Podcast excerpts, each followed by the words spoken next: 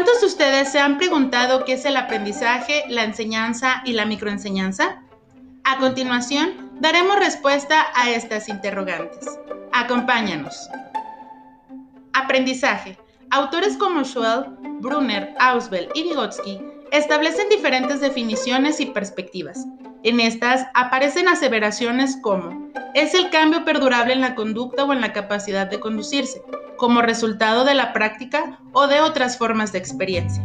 Se adquiere a través de la exploración activa por la curiosidad y el deseo de saber. Surge por el anclaje de los conocimientos previos con los nuevos. El aprendizaje está íntimamente ligado con el hecho social y continúa siendo un proceso individual de construcción del conocimiento. Como vemos, se tienen diversas conceptualizaciones. Sin embargo, consideramos que todos tienen razón, pues el aprendizaje es la adquisición y construcción de conocimientos que se generan por medio de exploraciones, donde surge la curiosidad, el deseo por saber y haciendo relación con conocimientos previos, además de que se está ligado directamente con el hecho social. Enseñanza.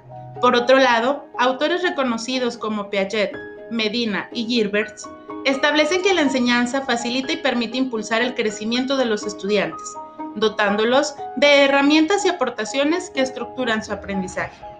En esta aparecen diferentes categorías explícitas como andamiaje, desarrollo, habilidades, entonces, la enseñanza es comprendida como una actividad generadora de interacciones, promovedora de inteligencia socioafectiva, crecimiento natural que va a proveer el desarrollo intelectual de los aprendices. Microenseñanza. Este surge en el año de 1968 en la Universidad de Stanford.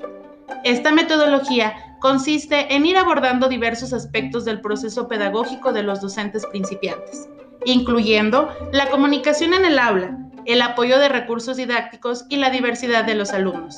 Asimismo, se trabaja con aspectos como la autoobservación y la autorreflexión del profesor sobre su práctica docente. Recibe retroalimentación del facilitador del taller y sus compañeros, además de permitirle desarrollar habilidades, destrezas y motivación durante la experiencia. Entonces, pues, la microenseñanza es realmente enseñanza, ya que disminuye las complejidades que se engloban dentro de una clase, como el tamaño, el contenido y el tiempo. No olvidemos que el propósito de la microenseñanza es facilitar la enseñanza, así como mejorar la práctica docente.